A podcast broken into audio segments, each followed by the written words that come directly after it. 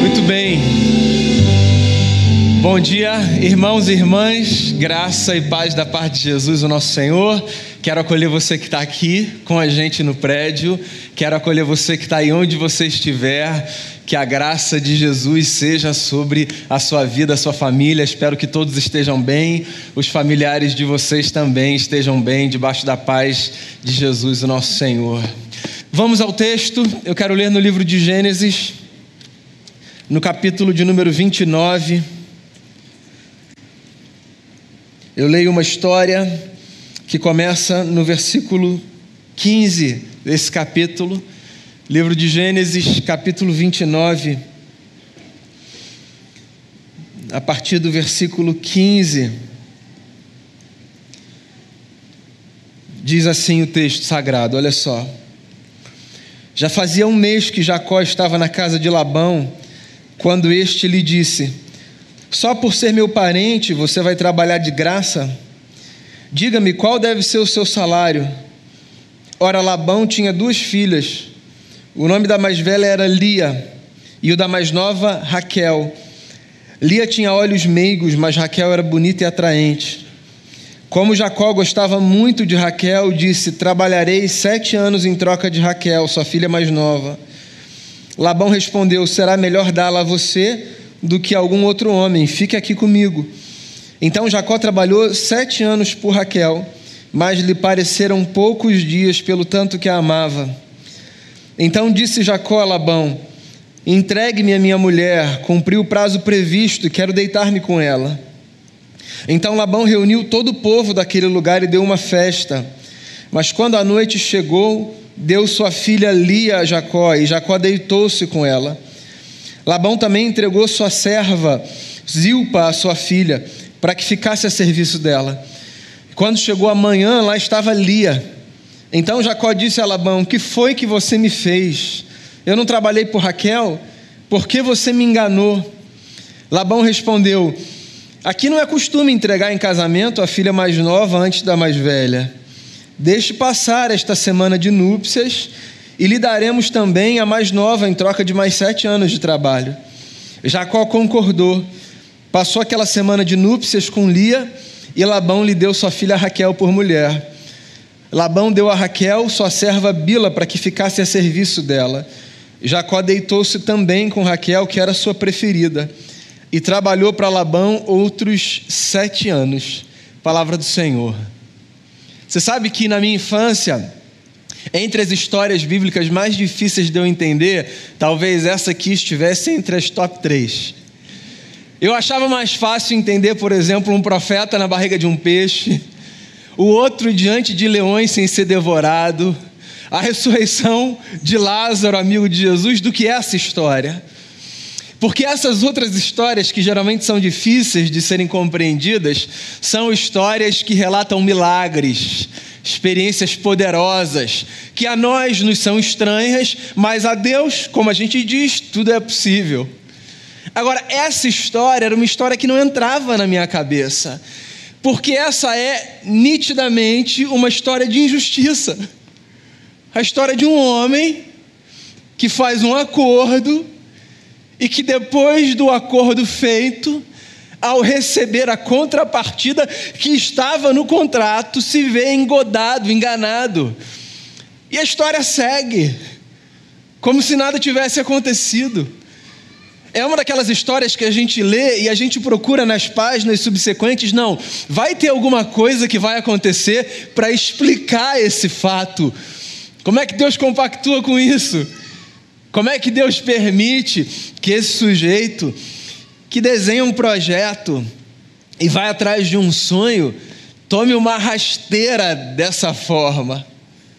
Por sinal, essa deve ser uma pergunta que você já se fez alguma vez ou algumas vezes na vida, né? Como é que Deus permite que a gente tome rasteiras?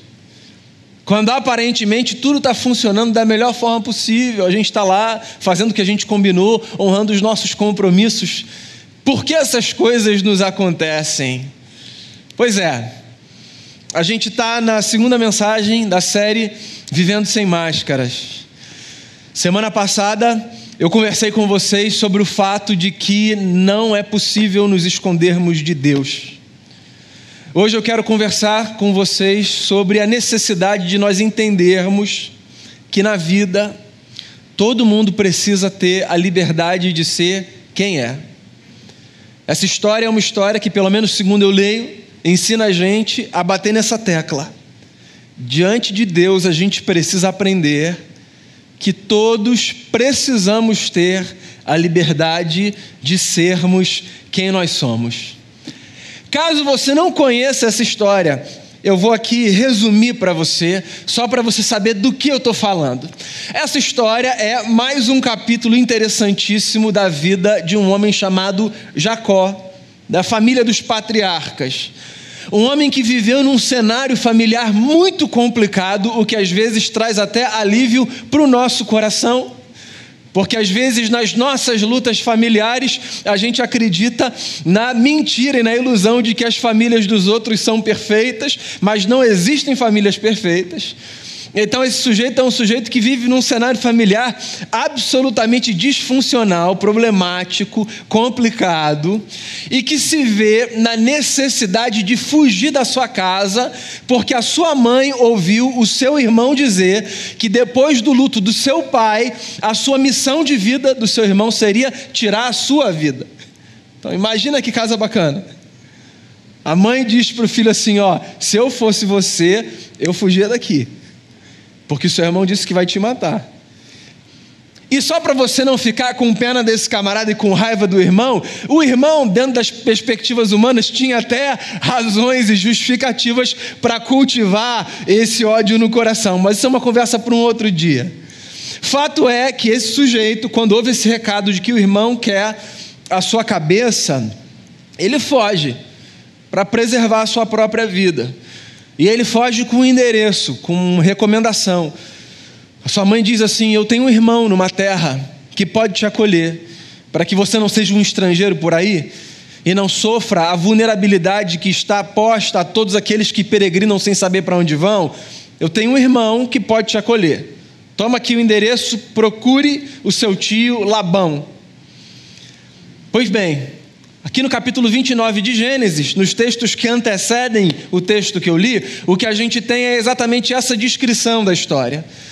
Desse sujeito chamado Jacó chegando num determinado lugar, num poço, onde homens e animais eram reabastecidos na sua sede, no suprimento que eles precisavam para saciar a sua sede, e nesse lugar Jacó se encontra com uma mulher por quem ele se apaixona, Raquel. Ele fica encantado por ela. E ele recebe a notícia de que ela é sua parente, o que para a cultura daquele tempo era a notícia perfeita, porque nada melhor do que você se casar com alguém que fizesse parte do seu próprio povo. Era uma espécie de preservação cultural, de identidade. Essa era a cultura daquele tempo, daquela época. E o coração desse homem então é tomado por esse desejo de ter essa mulher como a sua mulher. Ele encontrou não apenas a salvação para que o seu pescoço não fosse cortado, mas encontrou também o preenchimento para o vazio do seu coração.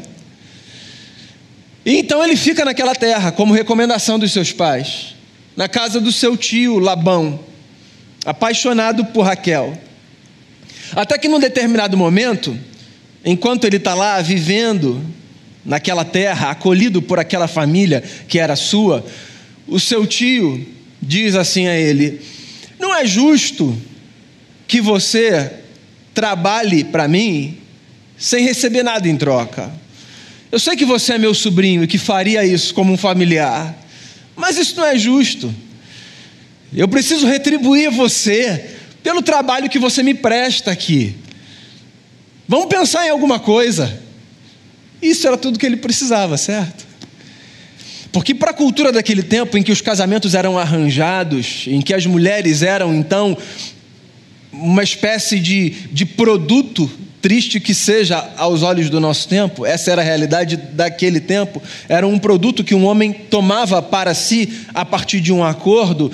O que Jacó faz é pedir ao seu tio a mão da mulher por quem ele tinha se apaixonado, Raquel. E o acordo foi assim: você trabalha para mim por sete anos e eu te dou a minha filha em casamento.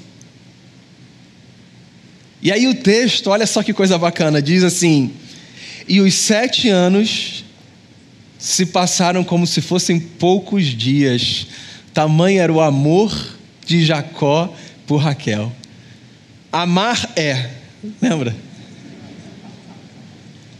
Sete anos se passaram, como se fossem poucos dias, porque ali estava um homem apaixonado, um homem que tinha encontrado um lugar para si, um homem que tinha encontrado aquilo que ele buscava para preencher a sua vida, uma companheira, alguém que lhe fosse agradável aos olhos, alguém por quem nutria um desejo humano de estar junto, de dividir vida. Quando se passaram os sete anos, festa de casamento. E se você acha que nós entendemos de festa de casamento, é porque você não mergulhou ainda nas culturas do Oriente, nas, nas culturas que estão para o outro lado do mapa mundi. Festas longas, regadas, há muita celebração, muita comida, muita bebida. Essa gente sabia fazer festa, sabe até hoje. E aí o texto diz que depois da festa, da celebração da união de um homem com a mulher por quem ele estava apaixonado, ele vai para sua tenda com a mulher que havia sido prometida a ele, e no dia seguinte ele se dá conta de que a mulher com quem ele tinha se deitado não era a mulher prometida. Eu aprendi essa história na infância, e na infância, por uma questão de proteção, a gente aprende com toda uma pedagogia, com todo um romantismo próprio da infância, certo? Dá para você entender por que, esse camarada não discerniu quem era a mulher que estava do lado dele, né? Uma noite regada a muita coisa. No dia seguinte, ele se deu conta de quem era a pessoa do lado de quem ele estava. No dia seguinte, de manhã, esse sujeito acorda e ele diz assim: Ué, essa daqui não é Raquel? Isso aqui é irmã de Raquel. Tenho muito respeito, uma mulher decente, uma ótima cunhada, mas não é a mulher que eu desejei, nem a mulher com quem eu me comprometi. Essa não é a filha que o senhor me prometeu. A gente precisa conversar. O senhor está me enganando. Isso que o senhor fez não se faz. Todo mundo já passou por uma experiência assim, né? De olhar para alguém e dizer assim: ó, isso que você fez não se faz. Você não devia ter feito isso. Isso não é legal, a gente não combinou isso. É uma apunhalada que a gente sente lá dentro, né? A sensação de, de ser injustiçado é uma sensação que mexe com a gente lá dentro, nas entranhas. É uma dor que está lá no fundo da alma. Eu não trabalhei sete anos por essa mulher. E aí Labão vem com a cara mais lavada do mundo e diz assim: Me espanto você não entender que aqui na nossa cultura a gente nunca dá a filha mais nova antes da filha mais velha. Como é que você não conhece a cultura do seu povo? É aqui é assim. Então vamos combinar o seguinte: vamos ter que renegociar esse acordo. Os sete anos que você trabalhou ficam valendo, mas por Lia. Lia é sua mulher. Se você quer a mão de Raquel, Trabalha mais sete anos para mim, combinado? E está combinado. E ele fica lá mais sete anos trabalhando. Ele recebe Raquel, mas ele tem que trabalhar. A vida dele está amarrada à vida do seu sogro por mais sete anos. E a história segue.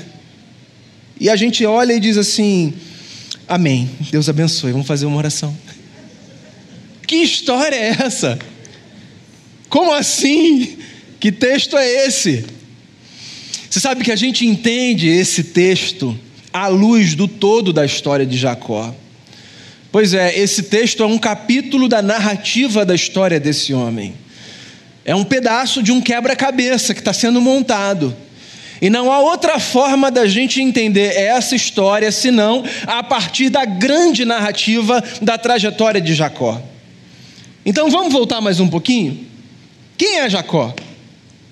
Jacó é um homem que, quando nasce, nasce dividindo a barriga da sua mãe com seu irmão, Esaú. E é o segundo a sair da barriga da sua mãe. E o texto de Gênesis lá atrás diz pra gente que Jacó é esse sujeito que, quando sai da barriga da sua mãe, sai como? agarrado no calcanhar do seu irmão. Daí o nome Jacó, cuja palavra na sua origem é a raiz exatamente do termo calcanhar e é a raiz também do termo usurpador. O nome Jacó não é um nome interessante, é um nome esquisito, é uma chancela.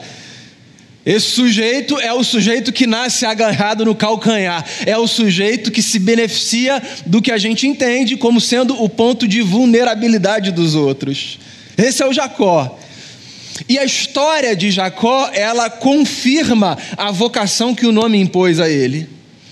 Porque a história de Jacó nada mais é do que a história de um homem que dentro da sua casa está o tempo todo tentando usurpar a história do seu irmão.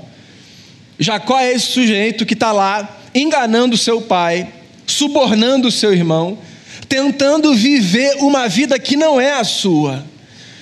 Quando eu disse ainda há pouco que Jacó fugiu da sua casa, porque o seu irmão prometeu que o mataria, eu disse isso porque, se você não conhece a história, o Jacó, ele roubou a bênção que era de direito do seu irmão.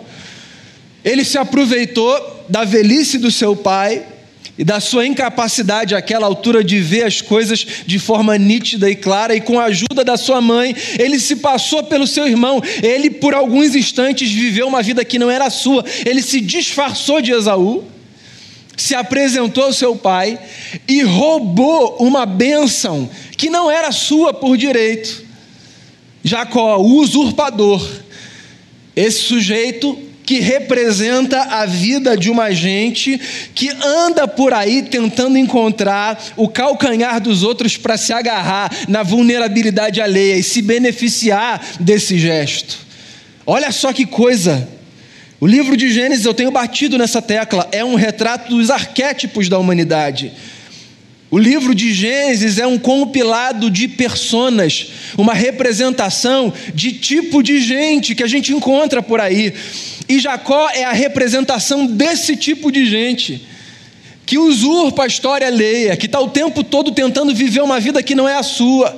Esse cara que quer ser o outro, esse cara que não aceita o seu lugar, esse sujeito que está o tempo todo tentando dar um jeito, jogar o outro para escanteio, sentar numa cadeira que não é sua, se vestir com uma roupa que não é a sua própria. Essa gente insatisfeita, infeliz com a sua própria vida, que acha que está que a felicidade, perdão, está na possibilidade da gente viver a vida do outro. O Jacó é uma representação desse tipo de personalidade, da pessoa que olha e diz assim: Ah, mas se eu tivesse no trabalho do fulano, seria muito melhor. Entregaria um resultado melhor, eu seria mais feliz. Ah, mas se eu tivesse naquele outro casamento, sabe? Se a minha mulher fosse outra, ou se o meu marido fosse outro, aí a história seria diferente. Ah, também, mas com a história que tem é fácil prosperar, né? O Jacó é a representação dessa gente, sabe? Que olha para a história alheia num misto de inveja e de vontade de fazer com que o outro afunde só para que ele possa crescer, triunfar. É alguém que não se contenta com o fato de que na vida nós precisamos ser quem nós somos. Na vida nós não podemos ser outra pessoa, nós temos que ser nós mesmos. E essa gente que não se satisfaz em ser a si mesma e que está o tempo todo tentando ser outra pessoa que não a si própria, é uma gente que vive uma vida muito infeliz. Porque é uma gente que não pode parar em lugar nenhum. O sujeito que vive essa história de usurpação e que quer roubar de terceiros aquilo que é de terceiros para viver, achando que a solução da sua vida está em ser outra pessoa que não a si mesmo, essa gente é uma gente que não para porque precisa fugir o tempo todo de tudo e de todos. Essa gente é uma gente que desenvolve, inclusive, uma síndrome de perseguição interessante. Nada está acontecendo, mas justamente por causa do que fez e faz, acha que está todo mundo o tempo todo querendo pegar pela curva. Então Jacó é esse sujeito que está correndo, indo para cá, para lá, e ele vai parar na casa do Labão. E na casa do Labão, ele aprende que o sujeito que gosta de pegar os outros pelo calcanhar também tem um calcanhar. Pois é. O Jacó, na casa do Labão, é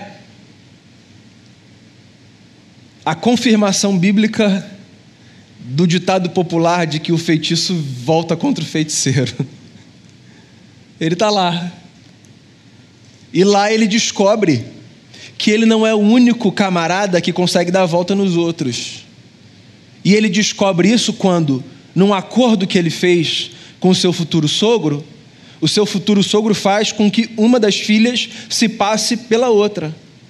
E aí ele descobre, quando ele está no lugar não de algoz, mas de vítima, ele descobre que é muito ruim a gente fazer com os outros o que a gente não gostaria que fosse feito com a gente.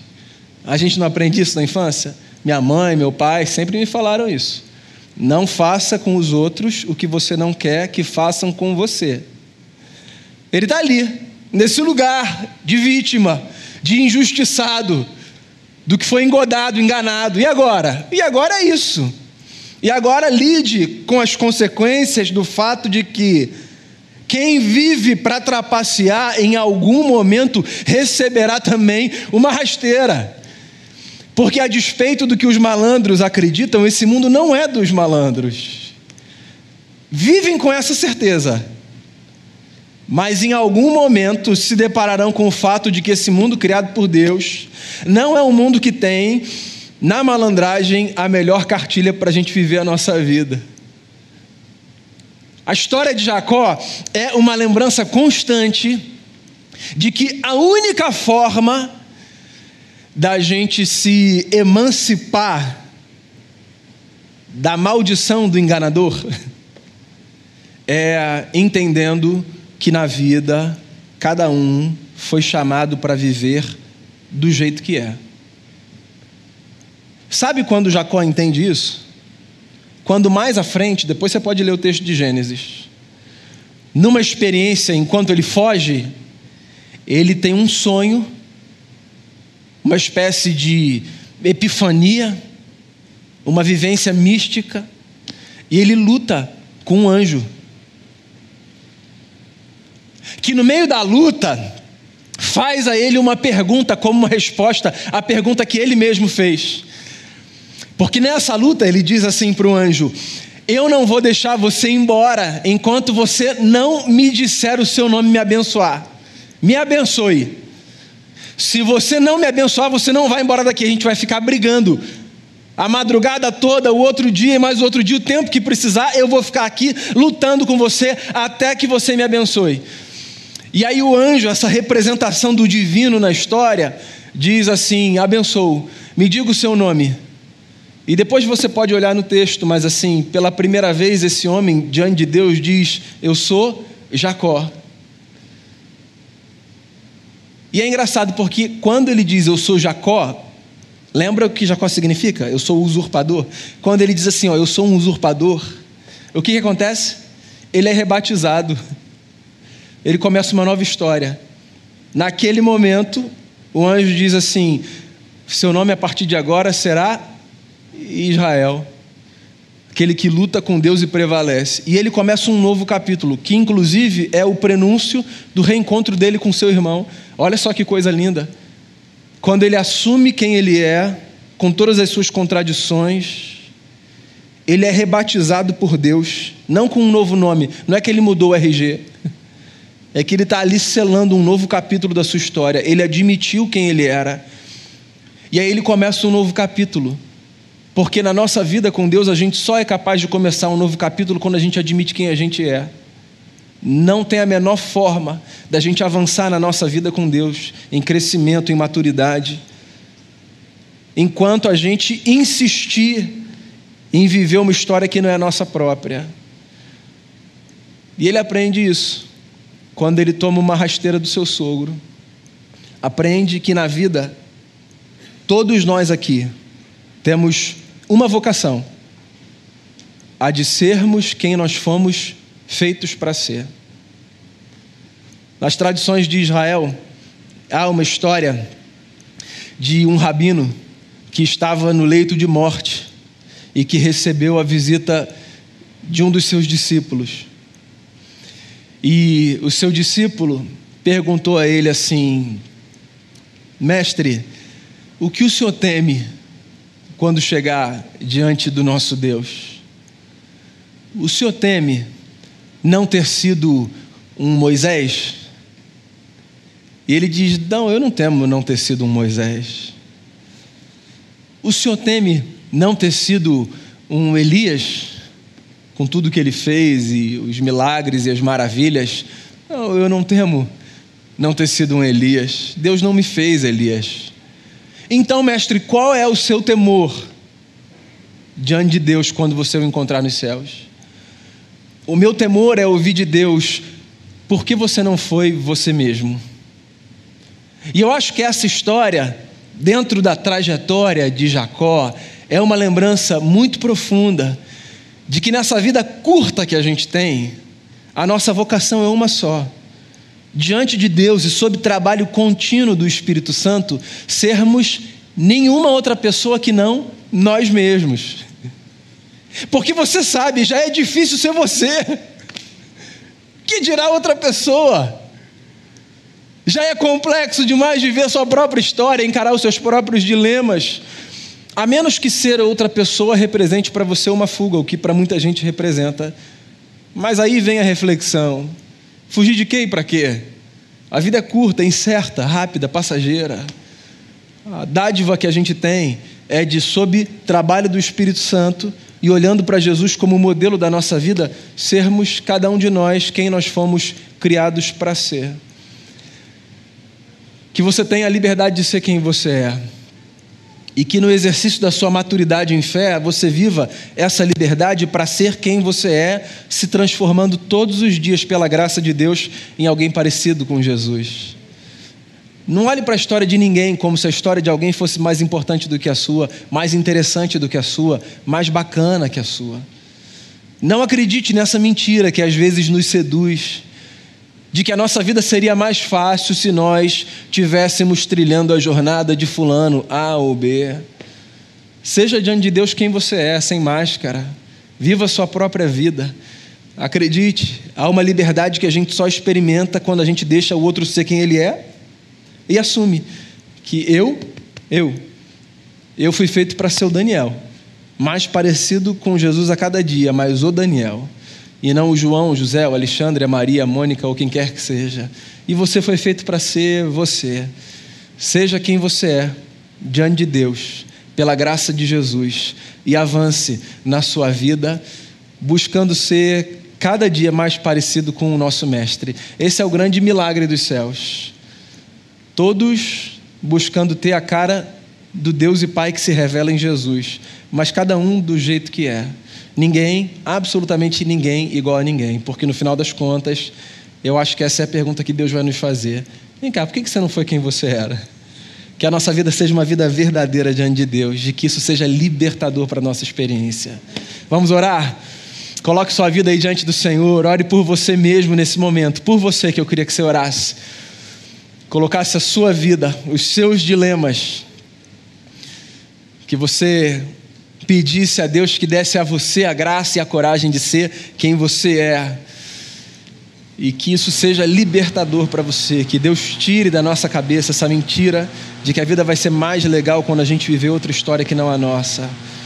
Nós somos quem nós somos, e essa é a dádiva de Deus para a gente. Não há ninguém como você o que não torna você mais ou menos especial do que os outros, o que só nos lembra que nós somos únicos e a partir desse lugar de unicidade que a gente deve viver a nossa história nessa trajetória tão bonita que é a trajetória que Deus nos dá a graça de viver.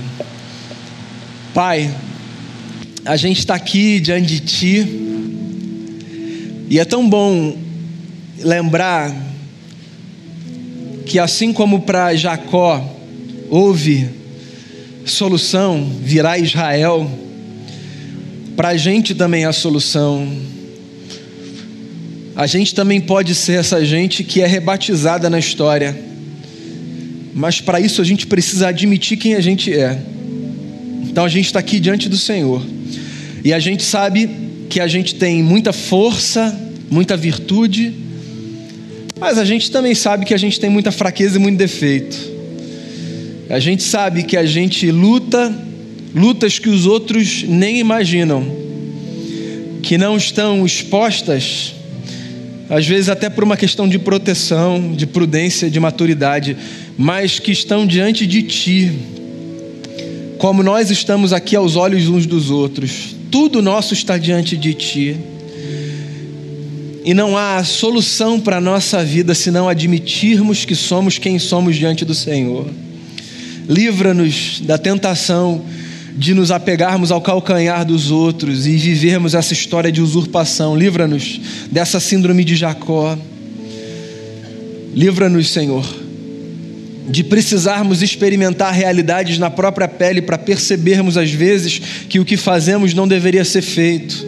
Livra-nos de termos que passar por isso, que a gente aprenda com sabedoria e com graça que é possível viver diferente. Agora lembre-nos, Senhor, há uma beleza tão grande nos salmos. Por mais que Israel, no seu significado, seja tão mais bonito do que Jacó, é tão interessante, Pai, ver nos salmos, sempre que esse personagem é citado, ele não é citado como Israel, o Deus de Israel, ele é citado como Jacó, o Deus de Abraão, o Deus de Isaac, o Deus de Jacó. O Deus de Jacó é o nosso refúgio. Obrigado por essa lembrança. Obrigado, o Senhor é o Deus dessa gente que é uma gente cheia de contradição. Obrigado, que a gente não precisa se apresentar para Ti na nossa perfeição, para que o Senhor seja nosso Deus. O Senhor continua sendo nosso Deus, mesmo nesse lugar de ambiguidade e de luta, que é o lugar da nossa fragilidade. Que essa palavra, sobretudo, encontre guarida nessa manhã no coração inquieto, no coração de quem ainda acredita que viver com o Senhor requer da gente muitas máscaras. Livra a gente dessa tragédia, do peso das máscaras que nos fazem esconder de ti o que nós somos. A gente não precisa disso. Leve-nos para uma vida transparente diante de ti e que isso seja libertador para todos nós. Obrigado, o Senhor é grande, nos ama e nos amará até o fim. Eu te agradeço por esse tempo, em nome de Jesus.